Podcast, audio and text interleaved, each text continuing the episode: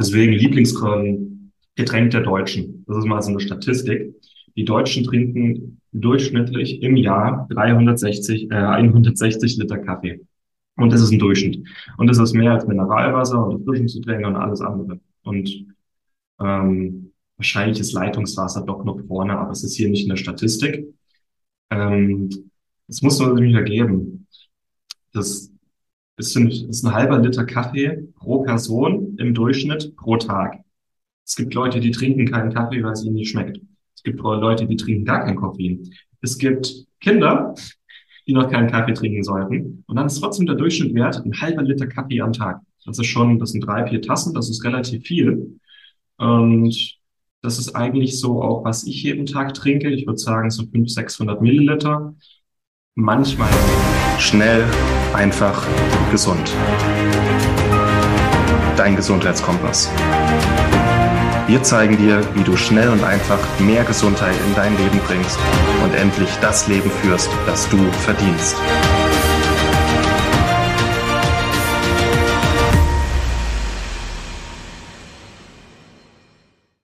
Hallo und herzlich willkommen zum Schnell einfach gesund Podcast. Schön, dass du eingeschaltet hast und ich habe dir heute einen Ausschnitt aus dem Café-Webinar von Martin Auerswald mitgebracht. Und im ersten Teil geht es heute um die Entstehungsgeschichte und um ein paar wissenswerte Sachen zum Kaffee, die du vielleicht selbst noch nicht wusstest. Und in den nächsten Folgen werden wir dann auch mit den Inhaltsstoffen und den gesundheitlichen Wirkungen von Kaffee weitermachen. Jetzt wünsche ich dir erstmal viel Spaß bei der Folge. Ähnlich die, die Geschichte, die finde ich sehr interessant. Kaffee gibt es nämlich noch nicht so lange. Kaffee ist vielleicht bei uns schon relativ verbreitet in unserer Gesellschaft, aber äh, Kaffee gibt es noch nicht so lange. Tatsächlich trinkt die Menschheit erst seit 600, 700 Jahren Kaffee. Und in Deutschland trinken wir erst seit ungefähr 250 Jahren Kaffee. Kaffee ist noch super neu, super modern. Für viele ein Geschenk des Himmels.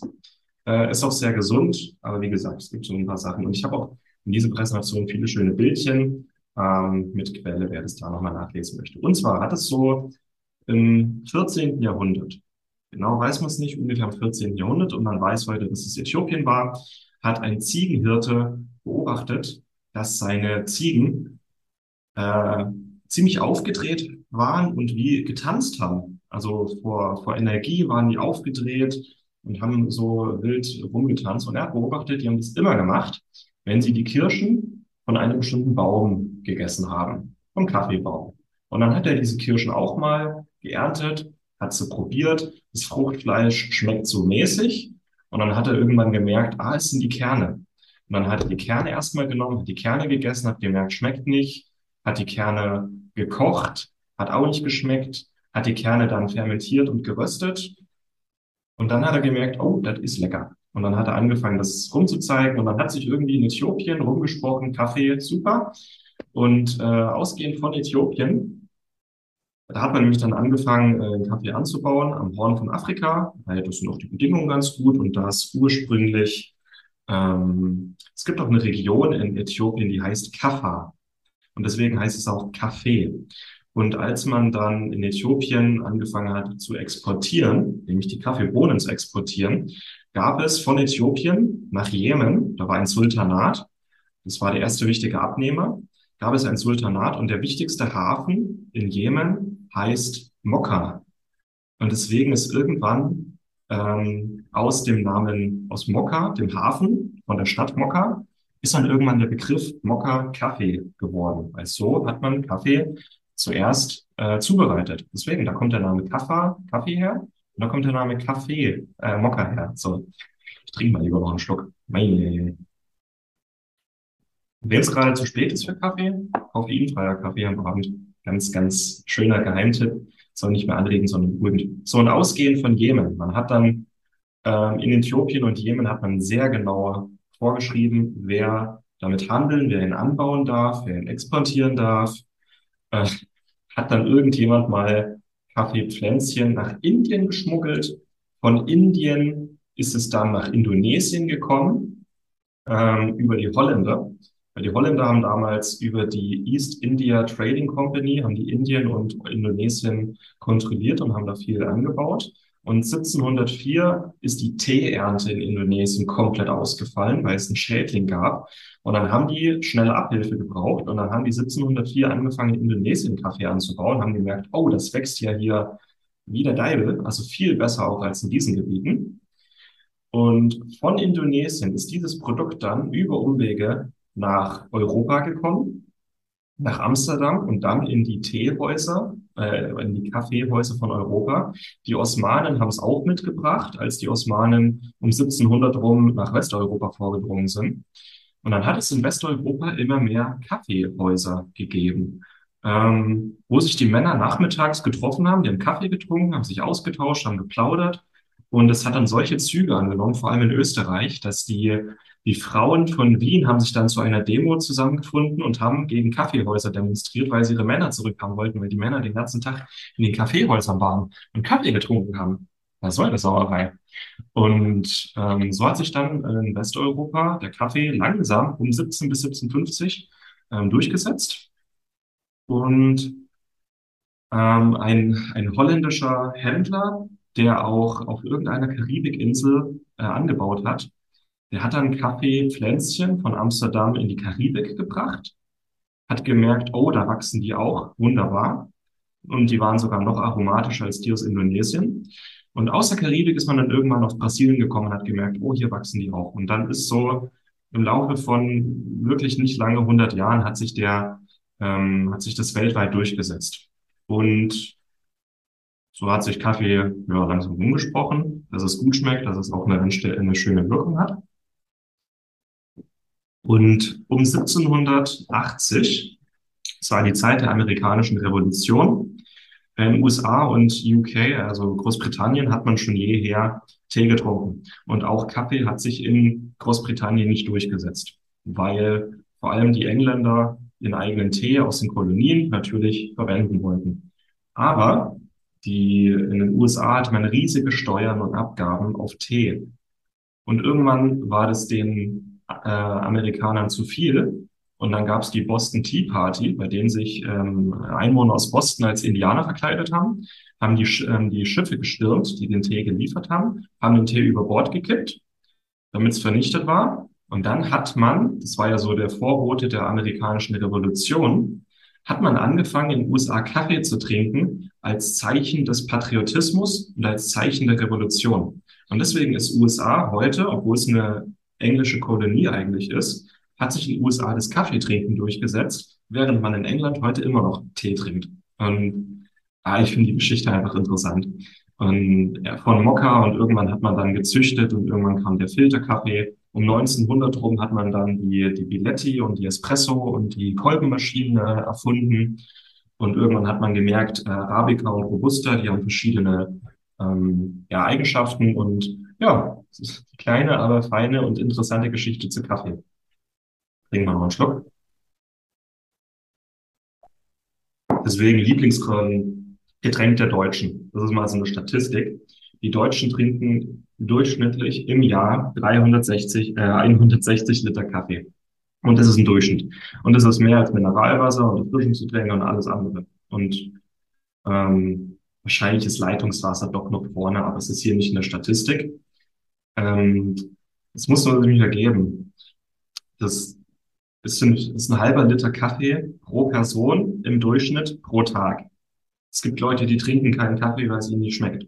Es gibt Leute, die trinken gar kein Koffein. Es gibt Kinder, die noch keinen Kaffee trinken sollten. Und dann ist trotzdem der Durchschnitt wert ein halber Liter Kaffee am Tag. Das ist schon, das sind drei, vier Tassen, das ist relativ viel. Und das ist eigentlich so auch, was ich jeden Tag trinke. Ich würde sagen, so 500, 600 Milliliter. Manchmal mehr. Also jetzt im Zuge der Vorbereitung für dieses Webinar habe ich natürlich vielleicht auch mal ein bisschen eine Tasse mehr getrunken. Und äh, zum Thema Guilty Pleasure, wenn ich gefragt werde, wie viel Kaffee ich trinke, oder wenn mein Arzt mich fragt, wie viel Kaffee ich trinke, äh, gerne Spaß. Ohne Selbstironie funktioniert es einfach nicht im Leben. So, äh, wer trinkt eigentlich am meisten Kaffee? Das finde ich auch interessant. In äh, Skandinavien trinkt man am meisten Kaffee. Noch vor. Hier ist irgendwann Italien, hier ist Deutschland und in Skandinavien trinkt man am meisten Kaffee. Liegt wahrscheinlich auch an der dunklen Jahreszeit. ähm, und dass man in der dunklen Jahreszeit trotzdem irgendwie den Tag-Nacht-Rhythmus und in die Gänge kommt. Und in Deutschland trinkt man im Schnitt oder konsumiert man pro, äh, pro Bürger 6,5 Kilo Kaffee im Jahr. Wann fangen die meisten Leute an, mit Kaffee zu trinken? Ich habe, glaube ich, mit 17 angefangen, Kaffee zu trinken, im Schnitt 17,8 Jahre in Deutschland. In Österreich ist man ein bisschen früher dran, in der Schweiz ist man ein bisschen später dran. Äh, aber so um die 18 fangen die meisten Leute an, Kaffee zu trinken. Und das ist auch okay.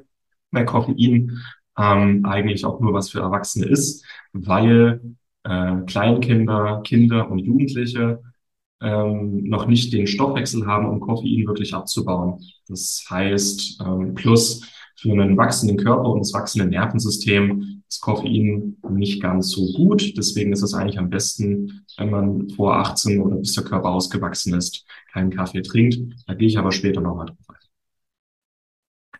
Auch noch ein paar Statistiken, das könnt ihr noch mal in Ruhe dann nachlesen, aber das finde ich auch ganz interessant. Ähm, 78 Prozent der Deutschen trinken täglich Kaffee, 58 Prozent starten ihren Arbeitsalltag mit einem äh, Kaffee. Rot. 54 Prozent macht Kaffee glücklich. Kaffee macht einfach auch glücklich, weil es Dopamin erhöht, so einen kleinen Glücksmoment im Alltag bringt. Pro Minute werden in Deutschland 25.700 Tassen Kaffee am Arbeitsplatz getrunken. Das finde ich interessant. Und äh, auch hier Statistiken für alle Arbeitgeber, die das hier sehen. Es kommt einfach bei den Arbeitnehmern sehr gut an, wenn man einen guten Kaffee am Arbeitsplatz zur Verfügung stellt. Ist, glaube ich, auch für die Produktivität und für die Stimmung im Unternehmen eine feine Sache. Und am Ende haben wir auch eine Möglichkeit, richtig guten Kaffee zu bekommen, der auch steuerlich absetzbar ist, weil es ähm, Arbeitsmaterial ist. So, auch interessant, Kaffee schmeckt eigentlich nicht. Kaffee schmeckt eigentlich überhaupt nicht gut. Erst durch das Aroma, durch den Geruch wird Kaffee zum Hochgenuss, wenn quasi Gaumen, Zunge und Nasen- oder Atemwege äh, zusammenkommen. Erst dann wird Kaffee interessant. Das kann man an Menschen sehen, die nicht riechen können, wo der, wo der Riechnerv defekt ist, oder bei Menschen, die vorübergehend nicht riechen können, durch eine Infektion zum Beispiel, denen schmeckt Kaffee plötzlich nicht mehr. Oder man, man kann es ja selber mal probieren, äh, haltet euch mal die Nase zu oder das ist nur ein bisschen, aber äh, Leute, die nicht riechen können, denen schmeckt Kaffee nicht. Erst wenn das Riechen und das Schmecken zusammenkommt, erst dann wird Kaffee lecker. Und erst dann kann man so, überlegt mal, erstmal, das macht ja was mit einem. Ja. Verwendung von Kaffeesatz. Kaffeesatz nicht einfach wegschmeißen. Der lässt sich nämlich auch super verwenden als Peeling fürs Gesicht da sollte man aber vorsichtig sein. Äh, als Dünger für Balkonpflanzen, Gartenpflanzen, äh, Gewürze, äh, Kräuterpflanzen oder als Pilzzucht. Man kann nämlich Austernpilze auf Kaffeesatz züchten. Sammelt einfach mal im Kühlschrank den Kaffeesatz, bis ihr so, ich weiß nicht, ungefähr 10 Zentimeter Kaffeesatz habt in einer kleinen Schüssel. Und dann kauft euch eine Packung Austernpilze bei Edeka oder so. Und dann nehmt ihr ein steriles Glas, ein hohes Glas, packt unten ein bisschen Kaffeesatz rein, so zwei Zentimeter, dann ein paar Brösel Außenpilz, also wirklich Kleinbrösel, dann eine Schicht Kaffee, dann noch eine Schicht Außenpilz und dann noch mal eine große Schicht Kaffee. Und wenn es nicht mehr feucht genug ist, feuchtet es noch ein bisschen an mit Wasser. Und aus den, ähm, auf den Außenpilzen sind Sporen und die können in dem, äh, in dem Kaffeesatz wachsen und dann kommt, so ein paar Tage später, kommt oben der Austernpilz raus und den könnt ihr essen. Es bildet sich erstmal so ein Myzel und es sieht aus wie Schimmel. Es sieht aus wie Schimmel. Nicht verunsichern lassen, einfach ein paar Tage warten bei Raumtemperatur an einem lichtgeschützten Ort. Und dann wartet einfach mal, bis sich das Myzel verbindet. Und aus dem Myzel hier, sieht aus wie Schimmel, kommen dann irgendwann so die kleinen ersten Fruchtkörper und dann kommen aus dem Pilz raus. Probier's mal aus. Super. Macht doch Spaß. Vielen Dank, dass du dabei warst. Hole dir unter www.schnelleinfachgesund.de slash newsletter noch mehr Gesundheitstipps zu dir nach Hause. Dir hat die Folge gefallen? Dann lass uns gerne eine 5-Sterne-Bewertung da, damit mehr Hörer auf uns aufmerksam werden und von dem Wissen profitieren.